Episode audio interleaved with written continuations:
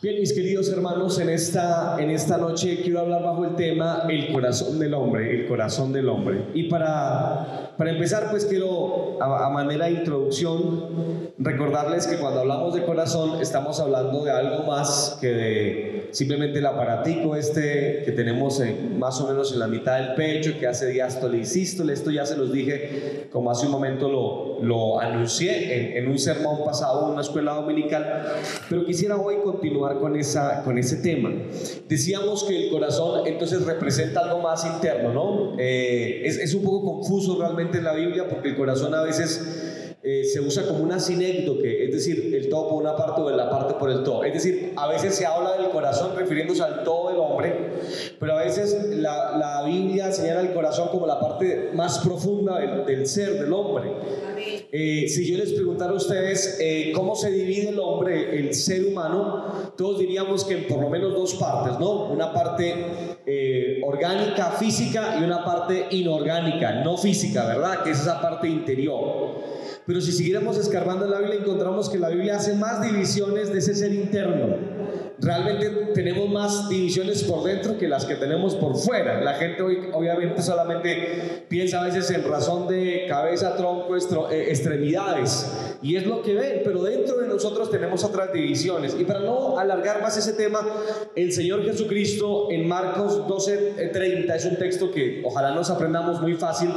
Jesús dijo, y amarás al Señor tu Dios con cuatro cosas. ¿Recuerdan este? Con todo eh, tu corazón, justo, con toda tu alma, con toda tu mente y con todas tus fuerzas. Así que el Señor Jesucristo divide en cuatro esa parte interna, ¿no? Eh, habla de corazón, de alma, de mente y de fuerzas. Eh, y entonces Jesús hace una subdivisión del ser nuestro por dentro, eh, esa parte inorgánica, como el corazón. Es una de las, de las áreas que Jesús habla. Y Jesús habla muchísimo del corazón.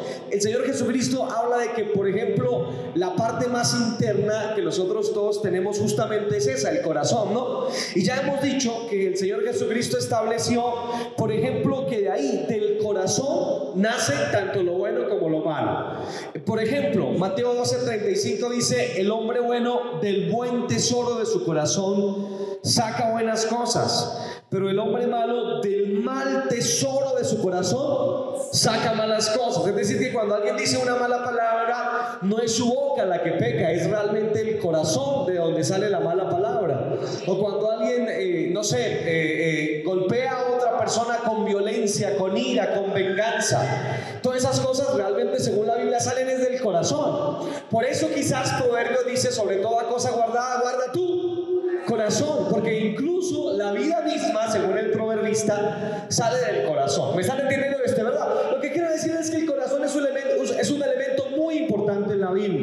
Ahora, cuando, cuando pensamos en la descripción del corazón, pues ahí no nos va tan bien porque la Biblia describe el corazón eh, eh, muy negativamente. Por lo menos hay tres características que la Biblia da del corazón. La primera es que la Biblia dice que el corazón es engañoso más que todas las cosas. Esa es la primera característica. Así que aunque lo dibujemos para hablar y pensemos con el corazón siempre eh, como algo que es sinónimo de amor, de ternura, de cariño, pues la Biblia lo enmarca en otro, en otro, en otro cuadro. Lo repito, lo enmarca en el engaño. La segunda característica que la Biblia le da al corazón es que el corazón es voluble, es inestable. Usted y yo somos expertos en eso, ¿verdad? Sabemos cuánto nuestro corazón puede ser inestable, ¿no? Está la persona que dice te amo con todo mi ser, pero eh, unas semanas después, un tiempo después, parece que ya tal sentimiento no, no está, porque el corazón es voluble. Hemos escuchado tanta gente que dice ya no amo a mi esposa, pero ¿cómo así? ¿Recuerdan el día del matrimonio cuando se dijeron sí mutuamente? Ahí parecían estar muy enamorados, porque el corazón es voluble, es así, es llevado de aquí para allá. Y la tercera característica que la Biblia menciona del corazón es que el corazón es muy emotivo, sentimental. Podemos eh, eh, decir amén pues a eso, porque todos nos ha pasado que nuestro corazón es emotivo, ¿no? A veces alegre, a veces triste, a veces lloramos frente a una escena que hace que este corazón se entristezca, pero el corazón también puede endurecerse. De hecho, la Biblia habla de la gente que es dura usted no sea duro de corazón. Dígale que está a su lado, por favor, ser duro de corazón. Es un estado al que usted no debe permitirse llegar. Así que la dureza de corazón es una cosa de la que la Biblia habla y, por ejemplo, nos invita a no tener nunca duro el corazón. Así que todas estas son las características que la Biblia da del corazón. No son románticas. Como la Biblia nos ubica a veces, ¿verdad? La Biblia nos aterriza, gloria al nombre del Señor. Pero todo esto ya lo hemos hablado en otra ocasión. Y hoy quisiera hablar eh, o terminar este asunto del corazón hablando de lo que Dios puede hacer en el corazón. Porque por supuesto aquí en este lugar venimos a hablar fue de Dios, ¿verdad que sí? No, no, es, no, es otro nuestro tema. ¿Qué, ¿Cómo Dios se presenta ante el corazón del hombre? Dado que el corazón justamente es algo de lo demás de adentro. La Biblia habla demasiado del corazón. ¿Cómo es que Dios entonces se presenta? ¿Qué hace frente a este corazón? A veces endurecido, a veces emotivo, a veces incrédulo. Somos nosotros del corazón, ¿qué es lo que Dios hace? Pues quiero decirles que Dios hace tres cosas o puede, hacer tres cosas frente al corazón del hombre. Lo primero que Dios eh, eh, eh, hace frente al corazón del hombre es que Dios, y solo Dios, mis queridos, Solo Dios puede hacer esto que les voy a mencionar. No hay otra persona sobre la faz de la existencia del universo que pueda hacer esta primera cosa que les quiero mencionar. Y es que solo Dios conoce el corazón del hombre. ¿Cuántos saben eso? Nadie más puede saberlo. Las intenciones, todo lo demás. Puedes hacer un curso en psicología, eh, en psicoterapia, en análisis, en tratar de ver cómo es el ser humano y puedes encontrar algunos rasgos, pero definitivamente es imposible que conozcas el corazón del hombre. Solo Dios conoce el corazón del hombre. ¿Están de acuerdo conmigo? Escritura dice esto en muchos lugares. Por ejemplo, no vayan a ir allí, yo lo menciono para ustedes, pero Proverbio 21.2 dice, todo camino del hombre es recto en su propia opinión, pero Jehová pesa los corazones. Lo que está diciendo ahí es que a veces ni tú mismo conoces tu corazón, pero Dios puede tu corazón. Hay un versículo que me encanta, eso, bueno, yo acá rato les digo eso. Es que tengo muchos versículos favoritos y uno de mis tantos versículos favoritos es primero de Samuel capítulo 16, versículo 7, yo lo leo para ustedes. 16, 7 de primero de Samuel dice, y Jehová respondió a Samuel, no mires a su parecer ni a lo grande de su estatura, porque yo lo desecho. Porque Jehová no mira lo que mira el hombre, pues el hombre mira lo que está delante de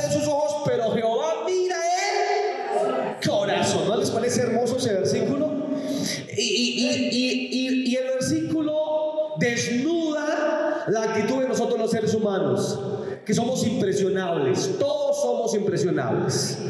Y la Biblia dice ah, y testifica acerca de un gran profeta como Samuel, que se dejó impresionar por una buena apariencia que tenía uno de los hijos mayores de Elí. Y cuando lo vio, todos sabemos la historia,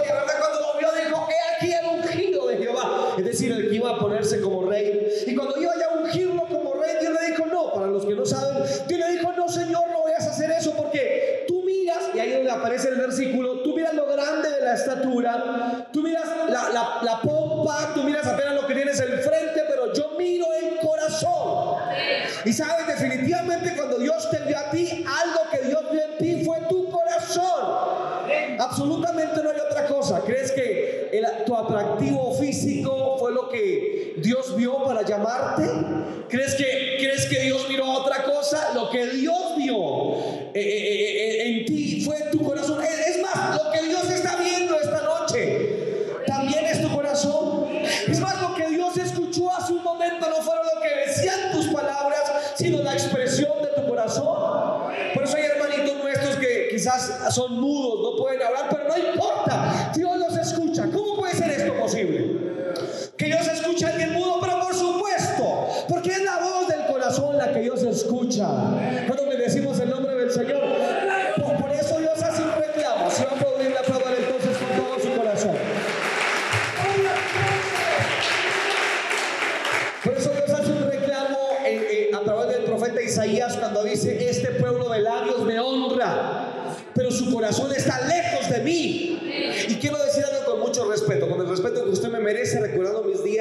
que era catequista. ¿Ustedes sabían que yo fui catequista antes de ser cristiano? Leí el Salmo responsorial, gracias, los domingos en una congregación tradicional, eh, fui monaguillo, eh, di clases para confirmación, casi entro al seminario menor. Bueno, realmente estuve muy vinculado, o sea, casi que tengo aquí una cosita blanca en, mi cuello eh, que se llama cuello clerical. Bueno, estuve muy vinculado allí. Y recuerdo que muchas de mis acciones, y con mucho respeto, lo digo con mucho respeto, pero muchas acciones de las que yo hacía en aquel tiempo eran meramente externas, lo recuerdo tanto. De pronto usted no lo hacía así, de pronto usted le ponía más sinceridad. Yo no, en mi caso no. Cuando me colocaba ceniza en la frente, o cuando rezábamos con todo respeto, o los interminables rosarios, lo repito con mucho respeto, no quiero ofenderle a usted, pero esa era mi, mi experiencia particular. A, mí no, no lo hacía con sinceridad. Y entonces la voz del profeta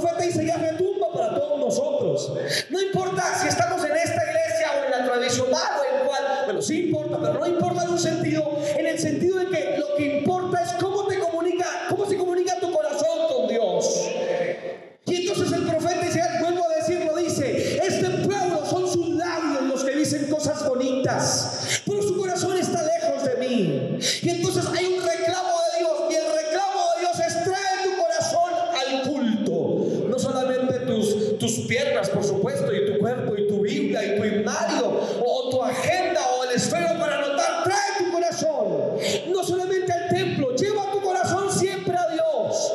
Cuando te arrodillas, arrodíate con todo el corazón, no solamente físicamente. ¿Están, están de acuerdo conmigo, verdad?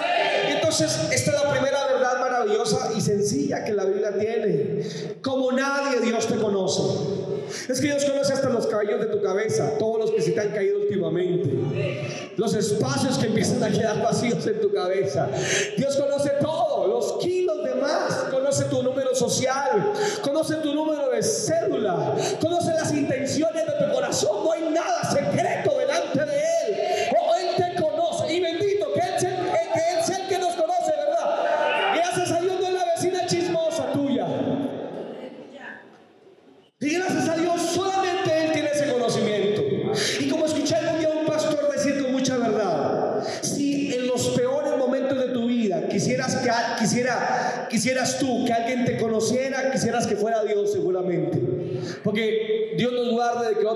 conozcan nuestro corazón como Dios lo conoce.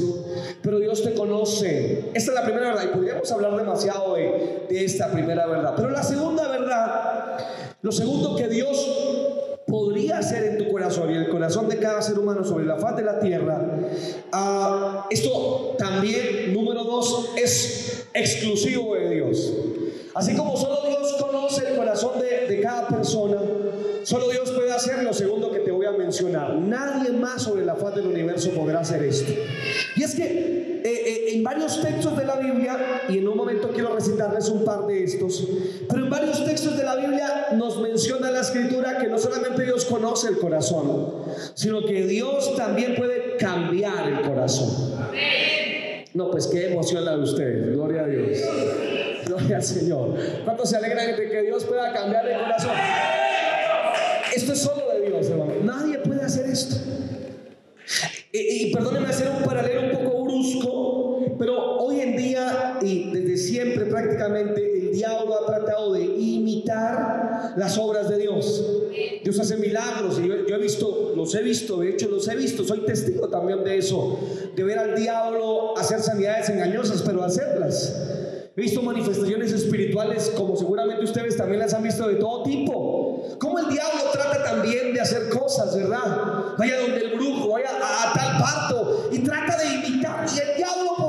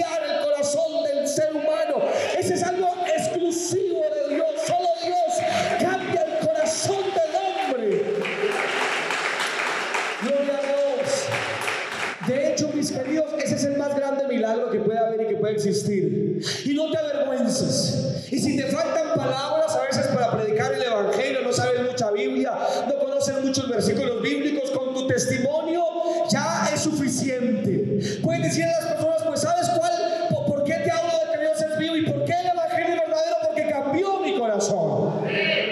Tú eres un testimonio vivo de lo que Dios puede hacer en un ser humano. Y puedo recitarte algunos textos de estos, pero no quiero referirme allí para, para no extenderme demasiado.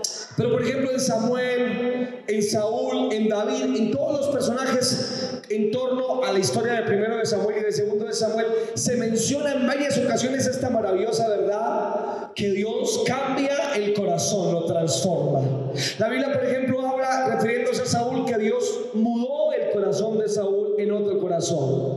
Hay un coro lindo, antiguo, muy lindo, que dice, dame un nuevo corazón. ¿Lo han escuchado ustedes?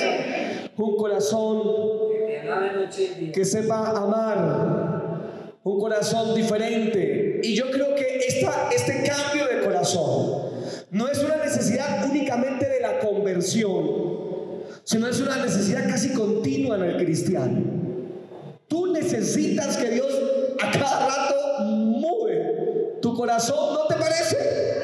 Quizás algunos de ustedes en esta noche, especialmente a pesar de que sean conocedores o, o que se haya creyente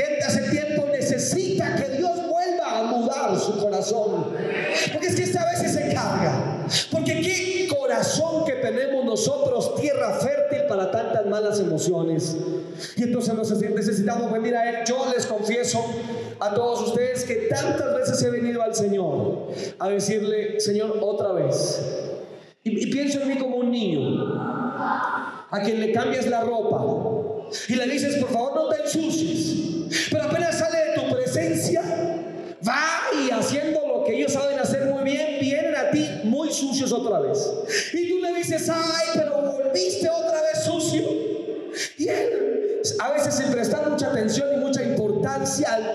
dice sí. Y tienes que volver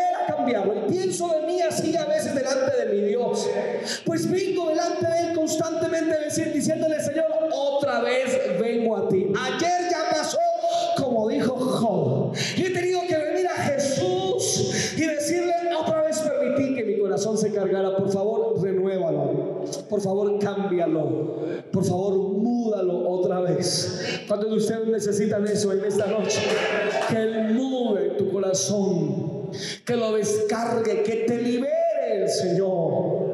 Trae una última y muy gloriosa cosa que quiero mencionar que el Señor puede hacer en tu corazón. Y es lo que leímos con los versículos que, con los que iniciamos.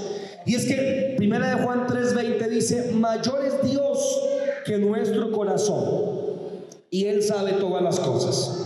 Otra versión dice, eh, en la versión del lenguaje sencillo, acerca de Primera de Juan 3:20, dice, por eso si nos sentimos culpables de, de algo,